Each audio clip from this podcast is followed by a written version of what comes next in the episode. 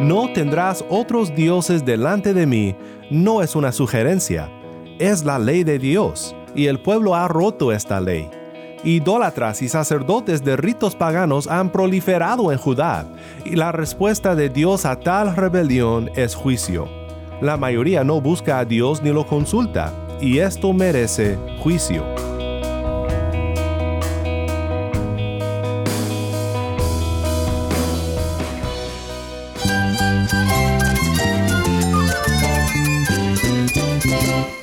Cristo es la esperanza. Cristo es mi Señor y mi Salvador. Cristo ha transformado mi vida. Cristo es la viña. Separado de Él, nada puedes hacer. Cristo es el camino, la verdad y la vida. Jesús es mi todo. El único descanso, la única paz verdadera es con Jesucristo.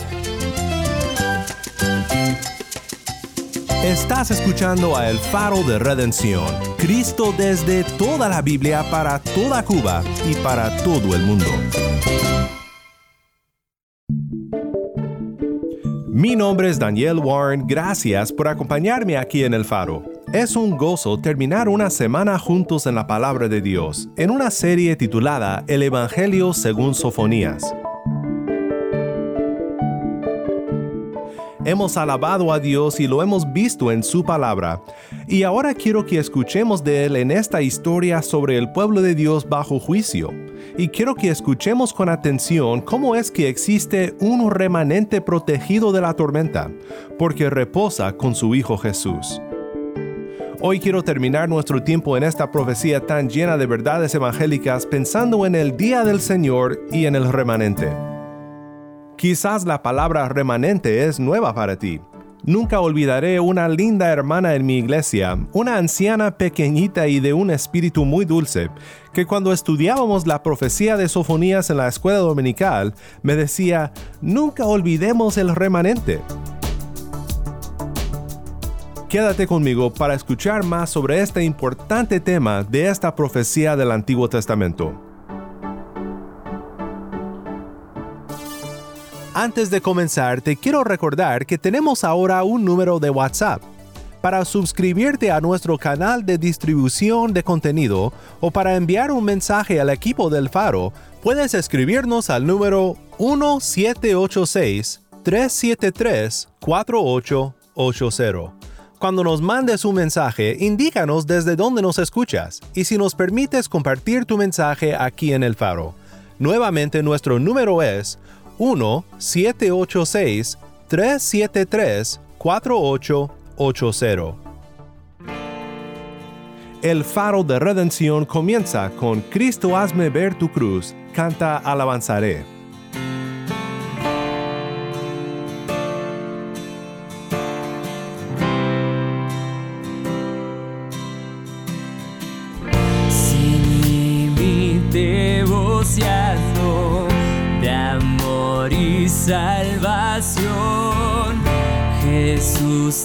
Desde el cielo nos trajo redención.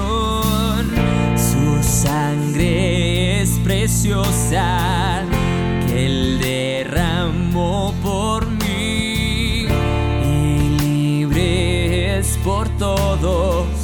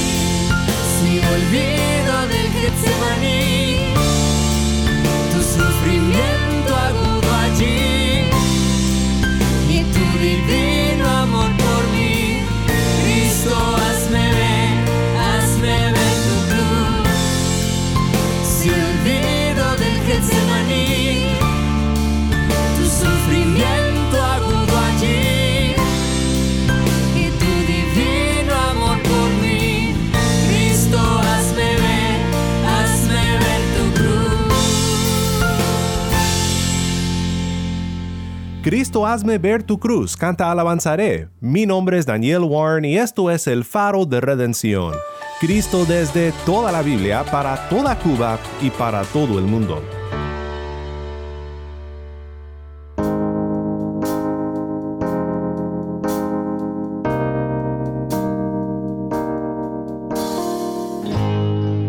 El Día del Señor no es un tema fácil de tocar, porque toca el gran problema del hombre, el pecado y el juicio de Dios contra él. Pero si no entendemos el día del Señor y la ira de Dios que vendrá en este juicio, no podemos entender tampoco la cruz de Cristo y la redención que tenemos por la fe en Él. Un gran rescate solo inspira asombro cuando el peligro está a plena vista. Nos asombramos de un salvavidas que rescate a uno que se ahoga porque podemos imaginar el hombre que se ahoga y el gran peligro que el agua le presenta. Cuando un bombero rescata a una niña de un incendio, casi podemos imaginar el calor de las llamas, el olor del humo, y hace que su acto de valentía nos inspire aún más. Pero ¿qué significa todo esto del día del Señor, el día de su ira que tantas veces mencionan los profetas? Para empezar nuestro estudio de este tema, nuevamente quiero que escuches a Sofonías capítulo 1 mientras Tai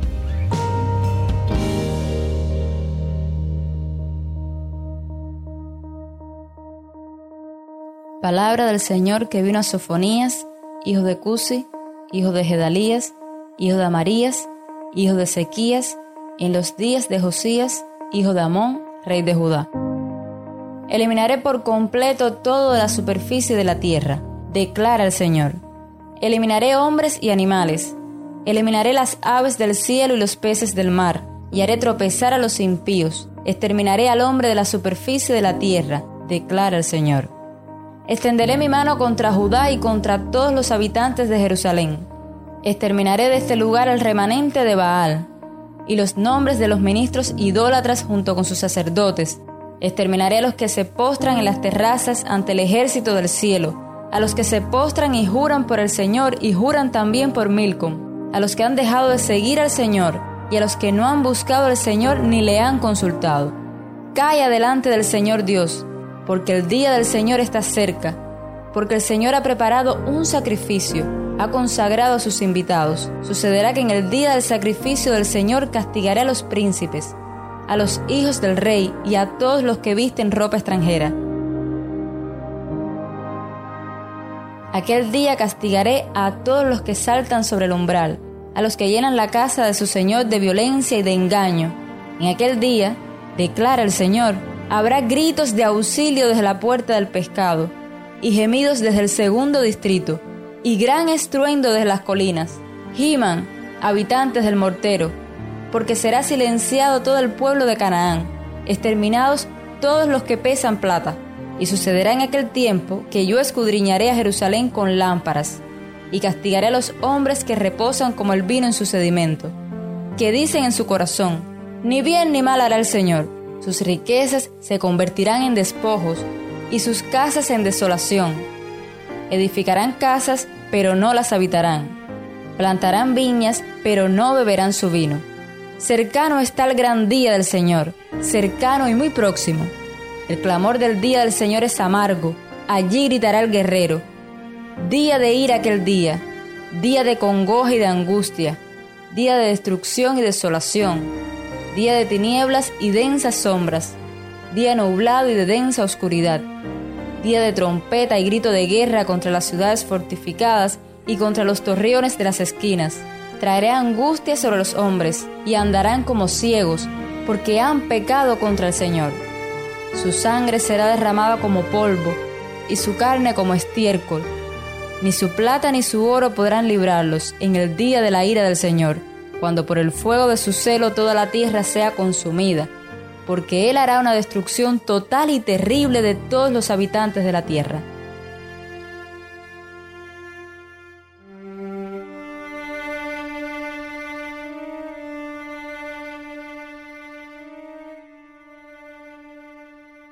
Gracias, Tai. Nuevamente esto fue Sofonías capítulo 1. Quiero que veamos el día del Señor profetizado aquí desde tres perspectivas. tres aspectos de lo que es el día del Señor, y luego consideraremos la esperanza que hay para un remanente protegido y salvado de este terrible día. Primeramente, veamos el alcance geográfico del día del Señor. El alcance geográfico del día del Señor tiene tres niveles. Primero incluirá a Judá, y es de esperarse porque Sofonías pregona contra Judá como un abogado del pacto. Judá ha roto el pacto con Dios y Dios por medio de Sofonías declara que juicio vendrá sobre el pueblo rebelde. Dice, extenderé mi mano contra Judá y contra todos los habitantes de Jerusalén. Exterminaré de este lugar al remanente de Baal y los nombres de los ministros idólatras junto con sus sacerdotes. Exterminaré a los que se postran en las terrazas, ante el ejército del cielo, a los que se postran y juran por el Señor, y juran también por Milcom, a los que han dejado de seguir al Señor, y a los que no han buscado al Señor, ni le han consultado.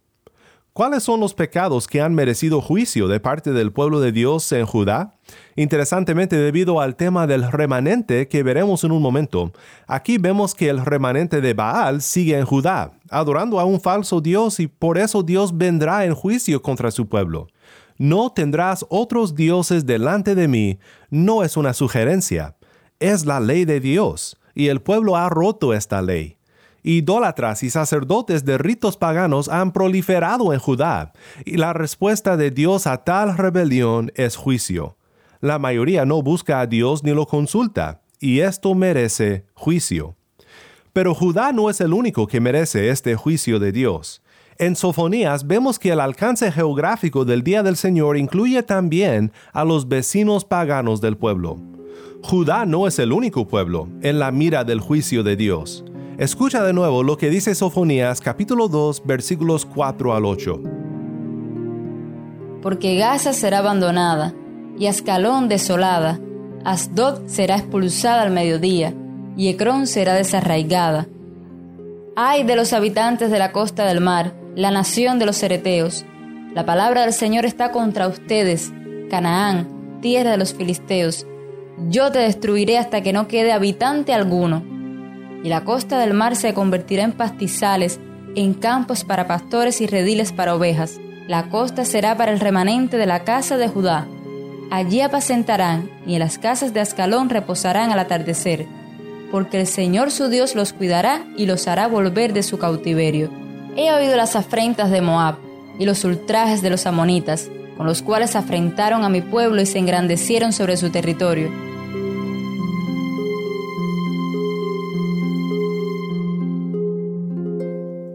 Los vecinos paganos de Judá merecen el juicio de Dios también, no por haber roto un pacto entre Dios y su pueblo, sino por romper el pacto entre Dios y su creación.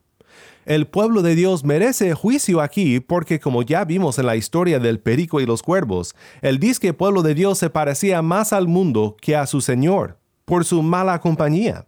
En esto nos damos cuenta de que este juicio no es contra un solo pueblo, ni tampoco solo contra los que se oponen al pueblo de Dios, sino que el alcance geográfico del día del Señor es toda la tierra. Los versículos 2 al 3 no podrían ser más claros respecto al alcance del día del Señor, el día de su ira, el día del juicio.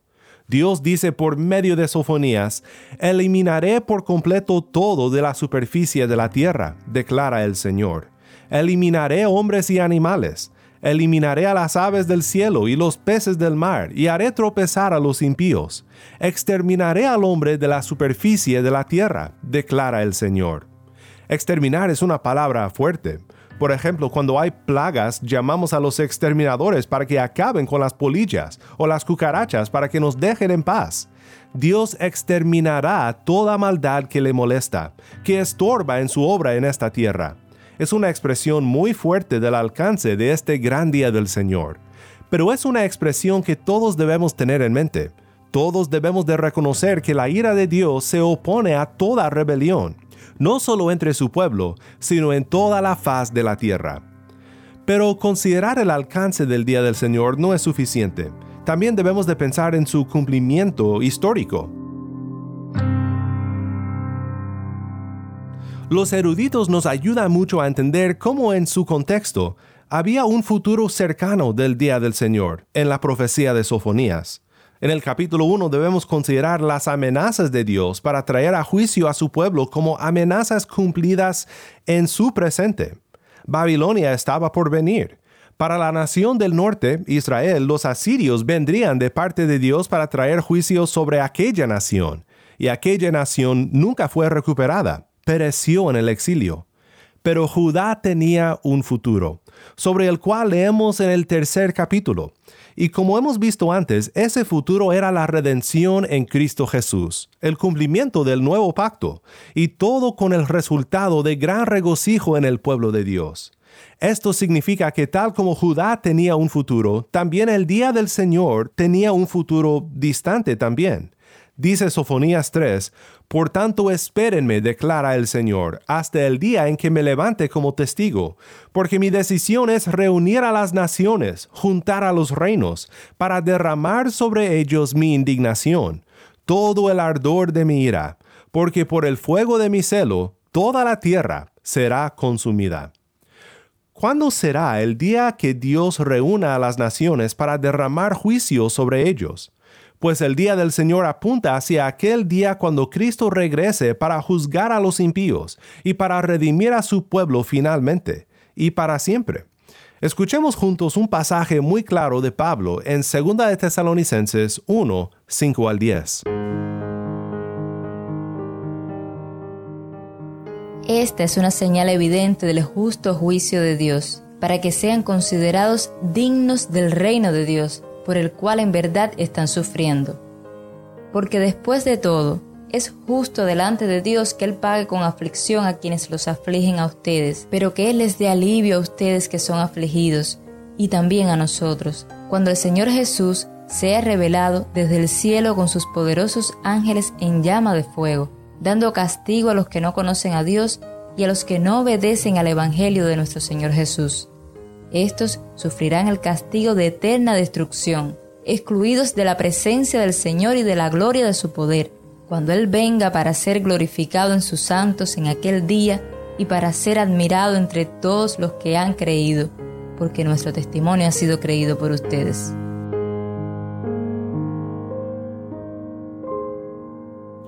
es un día de gloria. En aquel día Dios será glorificado por sus santos, por aquellos que le reconocen y le siguen. ¿Viste que aquí en 2 de Tesalonicenses Dios habla de su remanente, su pueblo fiel, un grupo que no se ha extraviado del camino? Hay esperanza para el remanente fiel. Hay esperanza para los humildes.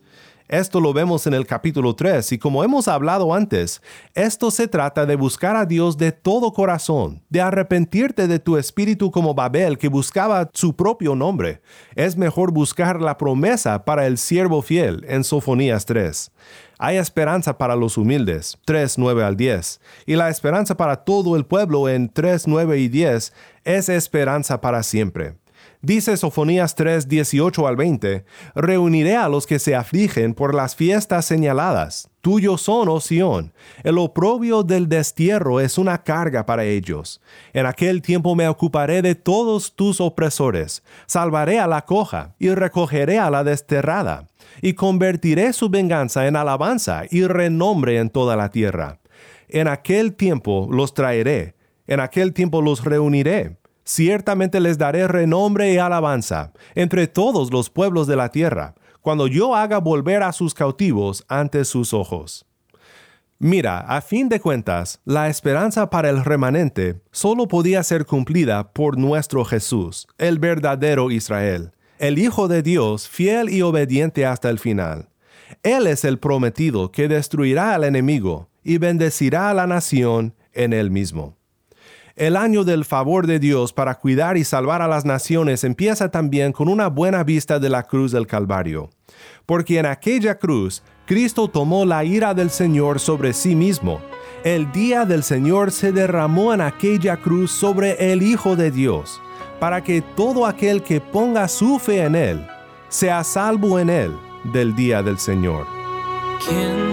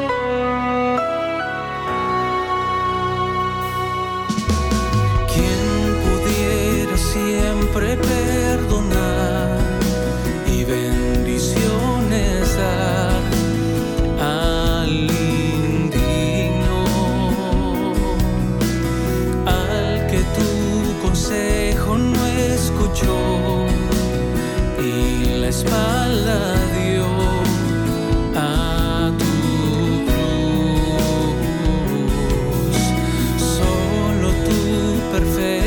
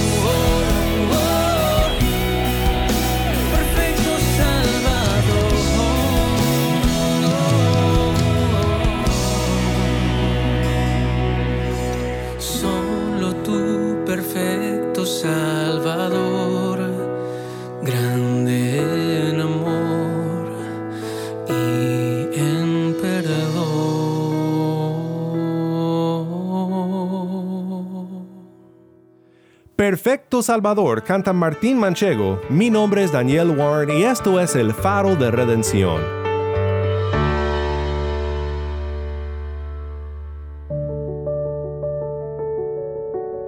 Estoy tan agradecido con nuestro Señor por hacernos saber de manera tan clara que hay esperanza para aquellos que le buscan y que se arrepienten de sus pecados. Y también por mostrarnos que el día del Señor es juicio para los que se pierden, pero para aquellos que se encuentran en Él por la fe, es un día de gracia en Cristo nuestro Redentor.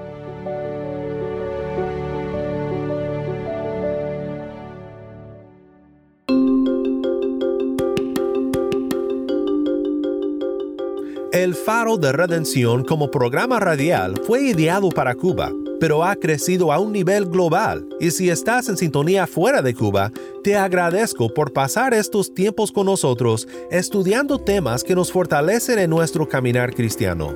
Para más información sobre este ministerio y sobre cómo tú puedes formar parte de nuestra misión, visita nuestra página web elfaroderedención.org. Nuevamente nuestra página web, elfaroderedención.org. No olvides que también nos puedes seguir en las redes sociales, en Facebook, Instagram y Twitter. Solo busca El Faro de Redención. Allí encontrarás más contenido durante la semana para animarte en tu fe y para mantenerte informado sobre el ministerio de El Faro. Si esta programación ha sido impactante para ti, queremos saber de ti. Puedes escribirnos al correo electrónico ministerio elfaroderedención.org. Nuevamente nuestro correo electrónico ministerio arroba elfaroderedención.org o mándanos un mensaje de voz a nuestro número de WhatsApp y cuando nos lo mandes indícanos si podemos incluir tu mensaje en un futuro programa. Nuestro número de WhatsApp es 1-786-373-4880. Nuevamente nuestro número de WhatsApp 1-786-373-4880.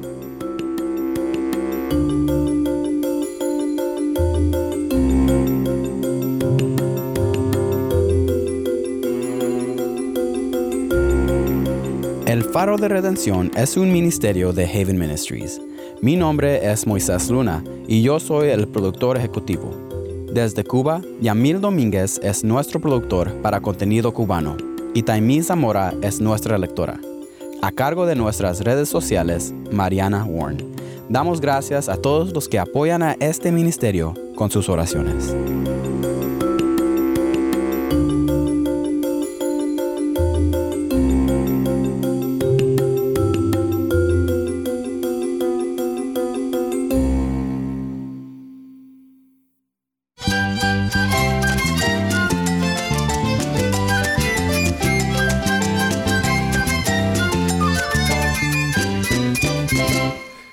Nombre es Daniel Warren. Te invito a que me acompañes la próxima semana para seguir viendo a Cristo en toda la Biblia, aquí en el Faro de Redención.